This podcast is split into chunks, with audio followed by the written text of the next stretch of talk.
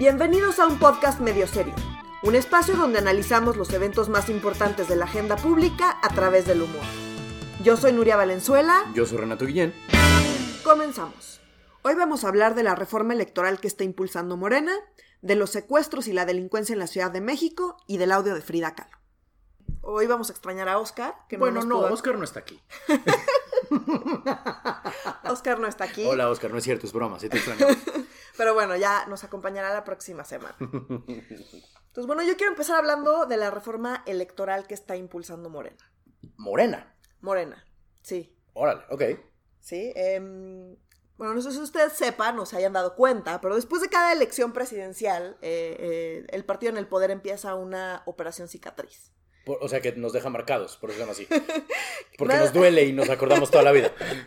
No, es más bien intenta enmendar eh, todos eh, los conflictos que tuvo con la oposición durante las campañas, que suelen pegarse bastante duro. Suele haber heridos y hay que empezar a cicatrizar esas ah, heridas. el sexo de reconciliación. Exactamente. Entonces, una de las estrategias, o bueno, de, las cosas que los gobiernos que, eh, que entran tienen que ceder son las reformas electorales. Okay.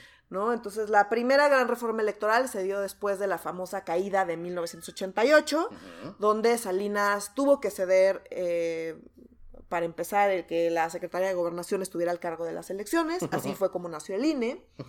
Eh, hubo una serie de reformas electorales que permitieron eh, la transición que en el 97 que el PRI perdiera la mayoría en el Congreso y en el 2000 que llegara el PAN a la presidencia. Fue el mismo año que hubo el primer jefe de gobierno en la Ciudad de México, de hecho, el 97, ¿no? Así es. O sea, fue, fue el mismo año. Fue ah, parte, sí, fue parte de eh, una serie de reformas, digamos, y eso fue fue parte de lo que se incluyó. Después estuvo el 2000, el PAN, en fin, eh, eh, esa elección no hubo mayor problema, donde sí hubo problemas, y todos lo recordamos, es en la elección de 2006, que fue donde eh, Andrés Manuel López Obrador perdió por menos de 1%, ¿no?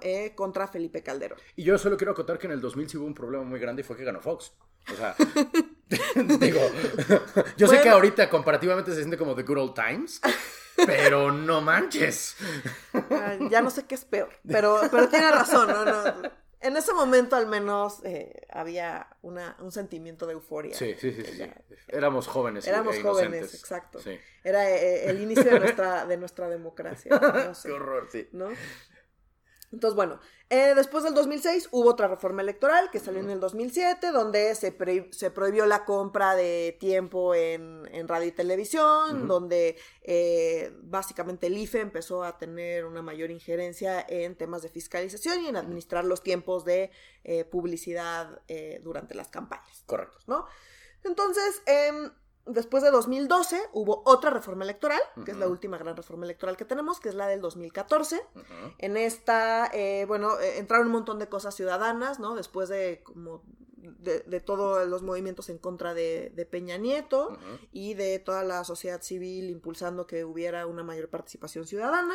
Entonces em, eh, se metió lo de las iniciativas ciudadanas, las candidaturas independientes, entre otras cosas que llevaban ya como un rato pidiendo, como la reelección mm, consecutiva de legisladores y alcaldes, y se intensificaron los castigos por rebasar los topes de campaña. Sí, lo recuerdo. Otra cosa importante es que el IFE pasó a ser el INE y eh, tuvo nuevas atribuciones, entre las cuales estaban eh, eh, su participación en, en, las elecciones locales. Ok. Ok. Otro cambio importante fue el de las, los OPLES, que son los organismos públicos electorales locales, mejor conocidos como OPLES. OPLES. Ok. O-P-L-E-S, ya. O-P-L-E-S, ah, exacto. Ah, ok, ok, ok. Entonces, antes los congresos de los estados nominaban a los consejeros electorales locales. Ok. ¿Esto qué implica? Bueno, la mayor parte de los congresos locales pues están controlados por, el, gobernador. por el gobernador. Entonces esto implicaba que al final de cuentas el gobernador estaba metiendo las manos en las elecciones, en las elecciones ¿no? En la elección de, consejeros. Entonces, para evitar eso, lo que hicieron fue que le pasaron eh, esa atribución al INE. Entonces, después de la reforma de 2014, el INE era el encargado de nombrar a todos los consejeros locales con la idea de que los gobernadores tuvieran una menor injerencia y demás. Esa fue la lógica. ¿Tiene sentido? ¿Qué tiene sentido? Ahora, ¿qué es lo que es extraño de la reforma electoral que se está proponiendo? La primera cosa extraña es que viene de Moreno. El partido en el poder, el partido en el poder. Entonces, no, la operación cicatriz es... Es operación. No, no, este, no tienen. no. O sea, desde ahí tenemos que empezar a Es operación sospechar. cautiración- caute- cauterización. ¿Qué te parece? O sea, que duele, que es violenta. Pero no está- Y no está chido. No está chido. Sí. Entonces, eh, ¿qué es lo que están intentando hacer? Sobre pretexto de la austeridad, eh, hay básicamente dos componentes principales de la reforma que está proponiendo Morena. La primera, reducir el dinero que se le da a los partidos, Híjole. el financiamiento público que se le da a los partidos, y la segunda es eliminar a los soples. Con, eh, con, el argumento de que los soples son muy caros, que al final el INE como que puede participar, pero no puede participar en las elecciones locales, entonces mejor ya que quiten a los soples y que lo haga directamente el INE Ok. que puede ser debatible y entonces está quien dice que está en contra del federalismo y que la centralización y demás. En realidad lo más preocupante no es eso. Lo más preocupante para mí es que dentro de esta propuesta están diciendo que quien va a quien debe proponer a los consejeros electorales locales es la Cámara de Diputados Federal. federal con mayoría morenista. O sea que la Cámara de Diputados, que está en la Ciudad de México, Sí. recuerdo, si mal no recuerdo, Sí, va a elegir a cada uno de los consejeros electorales de los 31 estados. sí. Híjole. O sea, es como decir, yo gané Monopoly y entonces la siguiente vez que juguemos yo voy a ser el banco y voy a tener cinco propiedades donde yo quiera en el próximo juego que tengamos. Exacto. Órale. Y eso está en letras chiquitas, me imagino, porque nadie lo está discutiendo. Pues nadie lo está discutiendo porque siempre las reformas electorales son muy técnicas y son medio de hueva, pero son súper relevantes. Claro. Entonces no basta con que salgamos a votar. Es quién está decidiendo cómo se va a implementar todo, quién está organizando, quién va a estar verificando que todo suceda como tiene que suceder. En fin, hay muchas cosas detrás. Estos son temas de hueva, pero son temas súper, súper relevantes, ¿no? claro. Bueno, espero, espero que este tema cobre relevancia. Recuerdo que discutimos eh, cuando, mientras preparamos esto en la semana, pues que fue una semana lenta, como que no pasó tanto, como no es que esto es gigantesco. Sí, Pues sí esto es. debería ser enorme y no en un solo medio. Yo que me jacto de tener muy buenos cables de último minuto, es, me estoy enterando ahora. Eh, sí, no hay. Es que insisto, es un tema muy técnico. Ya. Y es medio la letrita chiquita porque se están enfocando en los soples o no los soples y que si hay que desaparecer los ¡No los soples! ¡No los soples, Andrés Manuel! Ok, ya. Perdón, si no lo digo reviento. Eh, Pero creo que, insisto, el tema eh, más importante es esto de la Uf. Cámara de Diputados, ¿no? Esperemos que, que lo modifiquen y que no pase así y que la oposición se ponga las pilas. Eh, Lo veo difícil, pero bueno. Históricamente los únicos que entendían sobre reglas electorales eran el PAN y el PRI. Sí. Ujú. Ahorita no se caracterizan por traer No, muchas pilas. No, su líder se llama Marco con, Con K. K, como que sí, no, si te llamas Marco con, K, no, no, no. Con C sí, pero con, Con K. K, no, es que, o sea, aquí, o sea, no. Sí. Ese güey es el Noroña de la derecha, creo que ya hemos tenido esta discusión. para mi, pa' mi parecer, güey es Es el que Noroña de la sí, derecha. Marco con K. Qué- no, qué horror, no nos qué va a horror, llevar a ningún lado y pues es un problema, porque Sí. sí, necesitaríamos alguien que nos Sí. llevara a algún lado. Digo, qué bueno que se pudre el pan, desde mi punto de vista, qué bueno que se pudre el pan, pero cuando necesitas este. pues yo creo que el PAN oposición, en sus orígenes... eh, ¿Cristeros? No, no, no, o sea, yo creo que ha tenido cosas muy valiosas. eh, Ah, ya. O sea, Sí. en principio, quien impulsó por años y años y años las reformas electorales que permitieron todos los avances institucionales en materia electoral que tenemos fue el, PAN. Claro, es que son, solían ser buena oposición el pan. Y pues Era su no único son- papel. Ya no son. Ya ni pintan ni, ni nada, o sea, híjole.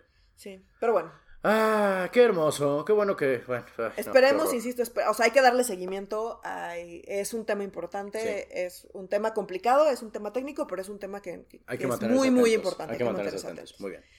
Después eh, pasamos a, a temas, mm, bueno, este no, no es que fuera feliz, pero un poco más dramáticos, que es que esta semana... ah, este fue el tema light, muy bien. Este qué fue el tema- sí, Yay. Bendito. Bueno, no es que no hay vidas de por medio, ¿no? El siguiente tema sí. Ajá. Esta semana aparecieron los cuerpos de dos jóvenes que fueron secuestrados y asesinados. Eh, el primero fue Norberto Ronquillo, que acaba de terminar sus estudios de licenciatura en la Universidad del Pedregal. Y el segundo, eh, su cuerpo apareció hoy, que se llama Leonardo Avendaño, que estaba recién graduado de una maestría en la UIC, en la Universidad Intercontinental. Ambos casos han levantado una enorme indignación y con justa razón. ¿no? Eh, son casos horribles, mm, son chavos súper jóvenes y una cosa que ha pasado es que se ha puesto el foco en las cifras de secuestro. ¿De las de cuáles? De la Ciudad de México. De la Ciudad de México. Entonces, bueno, hay un montón de encabezados diciendo su, aumenta el secuestro en 200% y se cuadruplica y Claudia renuncia y, ¿no? Y Eh, Carlos Alarraqui casi le da una apoplejía de lo mal que ah, no, está. y eso el fue país. antes, antes de, de estos casos. Ah, sí es cierto. O sea, ahorita yo me imagino que el señor le debe estar dando un infarto. Sí, sí, sí. Sea, debe estar. No, ni siquiera debe poder, la boca, exacto, güey, sí. expresar su malestar en contra de Claudia Sheinbaum. Sí. Pero mm, la verdad con, es que mm, estas cifras son bastante engañosas. Ok. Porque no. Está sonando como Andrés Manuel. ¿Estás segura de lo que estás diciendo? sí, estoy segura, estoy segura. Porque no tenemos otras cifras. Porque Ah. son las únicas cifras que tenemos y las cifras que tenemos son insuficientes. ¿Cómo si son las únicas? ¿Cómo va a ser insuficiente algo que solo hay una cosa? Ese es el problema. Claro, sí, ¿verdad? Sí. Exacto, eh, justamente ese es el problema. ¿Por qué? Porque menos de 2% de los secuestros se denuncian y o registran. ¿Cómo saben? Espérate, espérate, espérate.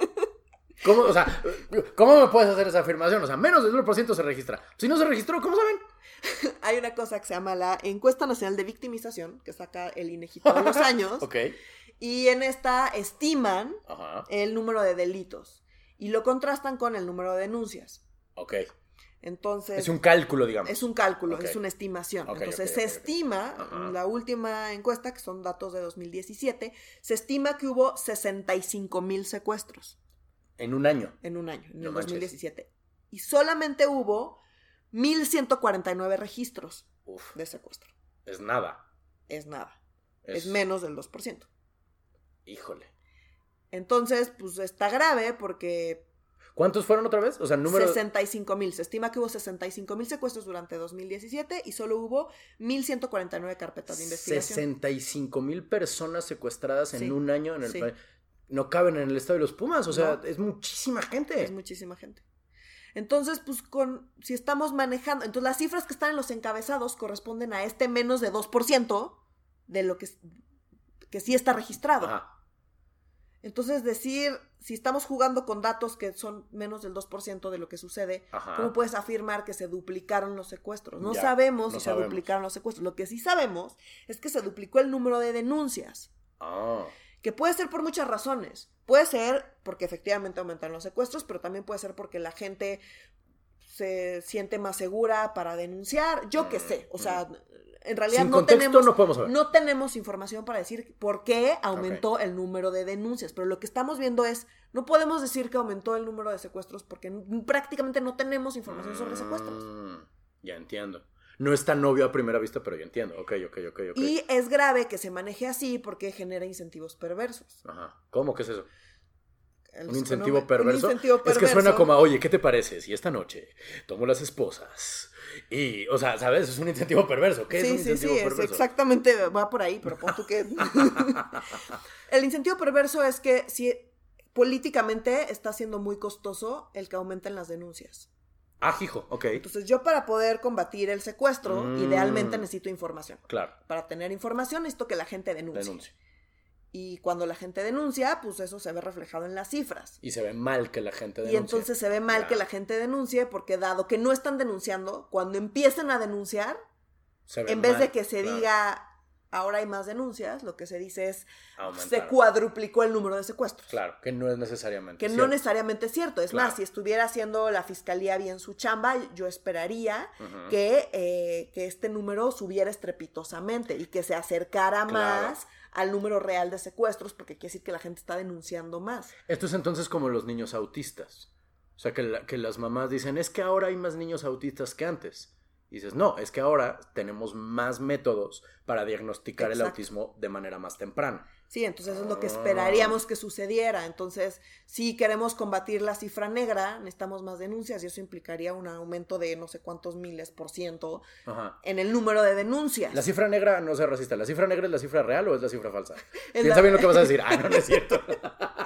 La cifra negra es la cifra, es, es la- es el hueco que tenemos. Ah, ok. La cifra negra son los, lo- los, secuestros que realmente hay y la cifra blanca es los los secuestros, secuestros que realmente hay menos los secuestros denunciados. Ah, ok, ok, Entonces, en este caso, la cifra negra es de 98, de más de 98%. De más de 98%. Híjole, ok, ok, ok. Ya. No, pues sí está negro el pedo, sí. Está, está muy Sí, negro sí está y muy está negro. grave además el incentivo que, que genera. Claro. ¿no? Entonces, políticamente te conviene, ¿sabes qué? Mejor que no haya denuncias porque así no voy a tener yo encabezados que digan que se cuadruplicó el número de Claro, porque lo importante no es gobernar, sino que parezca que gobiernas bien. Exactamente. Órale. Ahora, ojo, esto no quiere decir que pues ya estamos curados y que como no hay información la ciudad está, está chingón. No está chingón, hay un delito en particular donde la cifra negra es bastante menor Ah, caray. Ajá. y este es el homicidio. Uf. Porque pues, no le puedes dar la vuelta. conversación acá. Porque no le puedes dar la vuelta al cadáver. ¡Ah! ¡Claro que sí! Tienes que hacerlo. si no, ¿cómo le haces la autopsia? Entonces, en el momento en el que aparece un cadáver, se abre una carpeta de investigación en automático. claro. Entonces, dado que hay cadáveres, eh, pues se registra el homicidio. Mm, Entonces, pues, si es un cadáver con un hoyo de bala, pues es evidentemente un asesinato. claro. Y pues se registra, se registra Como tal, claro. como tal. Entonces, los homicidios tienen una cifra negra mucho menor. Ah, Entonces, es una buena medición para saber cómo está la inseguridad. Claro. Y los, los homicidios han aumentado. Ok, en toda la ciudad. En todas las ciudades. En la Ciudad de México, eh, digamos, de, según datos del secretariado, de enero a abril han aumentado en 11% con respecto al año pasado. Órale.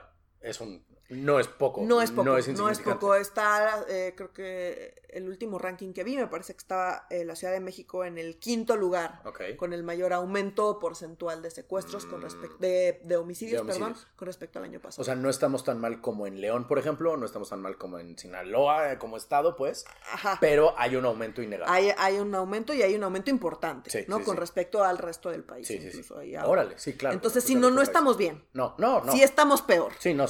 No quiere decir esto que el secuestro se haya cuadruplicado. Mm. Pero es que es más sexy Sí, para claro. el titular. Sí, claro, claro. O sea, no para el titular del Ejecutivo, es para el titular del periódico. este. Que aparezca esa cifra porque más es el clickbait que le dicen ahora, ¿no? O sea, cuando es, cuando es un número sorprendente y que te hace ver mal a la autoridad, más gente lo lee. Sobre todo con casos tan dramáticos como los que tuvimos esta semana. sí, sí, sí, Entonces supuesto, son historias donde tienes el nombre y el apellido, donde tienes a la familia, donde hay una cobertura de pues, el sufrimiento de la gente. Y al Que final eso vende. te hace. Que vende y que aterriza también en qué implica cada una de estas muertes y cómo pues sí destruye la vida de un montón de gente. Sí, claro, claro, claro. Entonces, pues cuando le pones nombre y apellido es difícil Ignorarlo. voltear para otro lado. Claro. Es porque no difícil. son solamente cifras. Entonces, pues Entonces, la conclusión sería de esto que no es que estemos, no estamos tan mal como dice en el periódico, pero no estamos tan bien como en la cabeza de No, Claudia más bien, no podemos saber si estamos tan mal como dice el periódico. Ah, qué padre. Sí, no, es peor. es peor todavía. Ajá. No podemos saber lo malo. Uf, ok, sí, sí, sí. Híjole. Puede ser que estemos igual, puede ser que estemos peor, puede ser que estemos mejor. No Dudo sabemos. que estemos Dudo que mejor, estemos mejor, pero, o sea, lo que sí sabemos es que en términos generales la ciudad está peor. Hay 11% Nosotros más sabemos cadáveres. es hay 11% más cadáveres, Bien. lo cual nos indica que muy probablemente la ciudad está peor. Claro.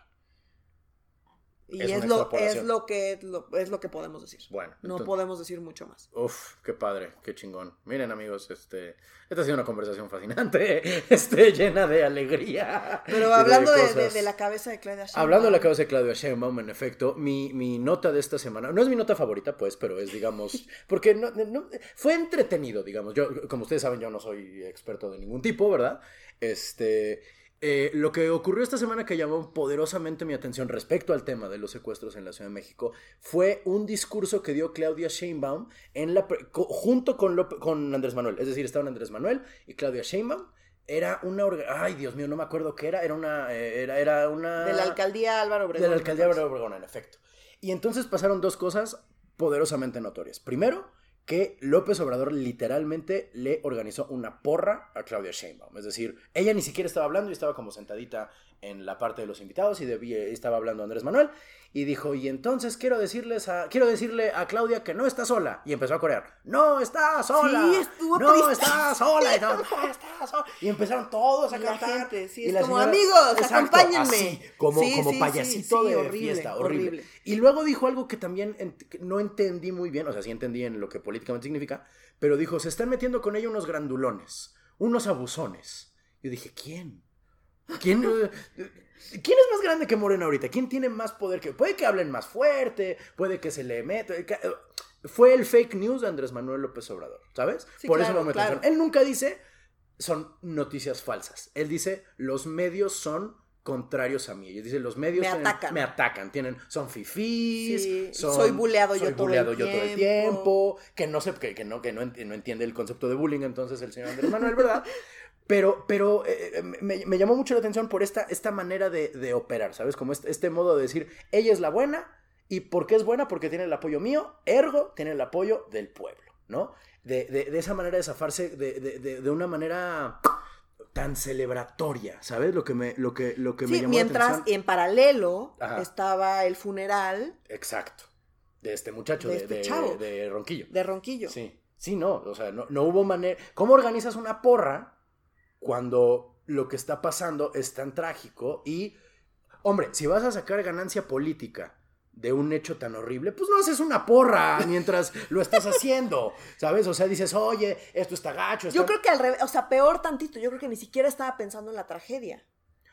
Porque Ya. si hubiera pensado en eso, hubiera tenido, a mí me gustaría pensar que un poco más de empatía, tanto él como, Como ella. ella, sí. Porque además, Y luego ella, que es la segunda parte de esta onda, ella usó un tono, al ra- vamos a escuchar un audio Sí, de a ver, al es más, vamos a escucharlo de una vamos a vez. Aquí no se raja nadie. No nos va a vencer la delincuencia.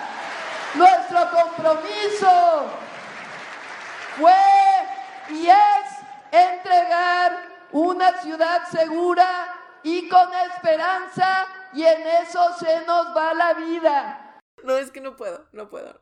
El tono es muy. El, el tono es demasiado prista. ¿Qué Estamos de acuerdo. No, no, pero como, pero ni siquiera, o sea, es como si tuviera un robot adentro. Porque además se le sale el gallo, pero sin ningún tipo de emoción. Es que O sea, no. no es como cuando Cedillo daba el grito y se le salía el gallo de la emoción, que te conmueve, ¿sabes? Como ese güey! Sí, está, está emocionado, Sí. se le sale el gallo de la emoción. Ella se le sale el gallo nomás porque no sabe modular la voz. Sí, cierto. Y, el tono. Cero emoción. Cero emoción, cero empatía. Eh, un tono tan oficialista como de Luis Echeverría en sus mejores tiempos. ¿Sabes? Y detiene la frase donde no hay que detenerla nada más porque el ritmo se lo dicta. y creo que lo peor es su elección de palabras. Sí. Se nos va la vida no, Híjole. señora, a quien se le está yendo la Es vida a las es a víctimas. las víctimas que están muerto. ahorita teniendo un funeral. Lo están velando. Se nos Entonces, va o la sea, vida. porque yo no veo que se le vaya la vida. Es un ya me cansé. ¿Estás de acuerdo? Es un. ¿Te acuerdas del anuncio que hizo Peña de. mm, eh, donde salían dos carpinteros y uno le decía. Ya chole con tus "Ya quejas". chole con tus Claro. quejas, que hasta John Oliver se burló. sí. es eso. O sea, es. A ver. El- partido en el poder no es que sea el culpable de todo lo que pasa, pero sí es el responsable de, cara, atenderlo claro. y de dar la cara. Sí. Y efectivamente, digo, es que Peña lo hizo muy mal porque estaba muy frustrado y nos hacía ver que estaba frustrado y pues es parte de, de- de la descripción de su trabajo. Pero Peña decía, ¿no? Lo, lo bueno no se cuenta, pero cuenta, Cuenta mucho. mucho. Ya chole con tus quejas, Sí. ya sé que no aplauden. Y está súper mal manejado, pero tiene razón. Un gobernante, eh, uno espera que haga las cosas bien, entonces tiene que hacer algo muy extraordinario para que le reconozcan algo bueno. Sí. En términos generales, las cosas buenas no se reconocen hasta ya años después que dices, "Nah, Eh. mira, esa presidencia no Sí. estuvo tan mal. Ajá. Pero, no, o sea, es Está bastante... chida la carretera, ¿no? bastante anticlimático, en realidad los reconocimientos suelen ser bastante anticlimáticos, Sí, a menos de que sea algo gigante. Y todo lo que hacen mal se lo van a reclamar, sea o no sea su culpa. Y eso lo tienen que entender y tienen que apoquinar y así funciona su trabajo. Entonces, eso de que se estén quejando de que, ay, es que me están molestando, es que todo el mundo, es que no es mi culpa. Nadie quiere escuchar si no es tu culpa. La gente quiere que des la cara. Y sobre todo, fíjate que acabas de hacer una comparación muy buena. Es como lo que hizo Peña. Tal Sí, cual. O sea, y ellos que se venden como nuevos, como no somos tal cual, y están haciendo exactamente lo mismo. Oye, pero mi nota favorita, ya Ah, para cierto, cerrar, perdóname. mi nota favorita fue eh, el audio que salió de la voz de Frida Kahlo. Oh, es verdad. La voz de Frida Kahlo. Eh, eh, ¿Qué opinas al respecto? La verdad es que nunca me había puesto a pensar en cómo sería la voz de Frida Kahlo. No. Entonces, no, no, no puedo negar que me sorprendió. No esperaba una voz tan melodiosa de los pajarillos. Pero, pero ya que lo piensas, Ajá. pues era bastante. Era Fifí. bastante fifí, Sí. sí. y, y tenía como vínculos con un montón de gente de todo el mundo y, y estaba, ¿no? Como en una onda bastante. Fifí. Y todo el mundo, claro. Entonces, claro. pues en esa época, pues había uno que te tenías que saber declamar y leer en voz alta y era como Mm. parte de una educación fifi. Claro. Y pues ya si lo ves así, pues tiene todo el sentido. Ahora, yo hubiera pensado que esos cigarros con los que sale eh, hubieran... eh, Que tuviera voz de directora de primaria, sí. Sí, sí, exacto. O sea, que, que le hubiera hecho algo a sus cuerdas vocales, pero bueno. No, bueno, pues, pues, o sea, nomás le pasó un tren, digo, ¿verdad? No, exacto, no, no. afectó su columna, Pero pero, no, sus, sus cuerdas bocas, vocales. sus cuerdas vocales. esas las mantuvo Sí. intactas. A mí me llamó mucho la atención que, o sea, la- quien sacó el audio es la Fonoteca Nacional, que, Sí. está, que está hecho en Coyoacán, pues el mero sí, barro de Frida.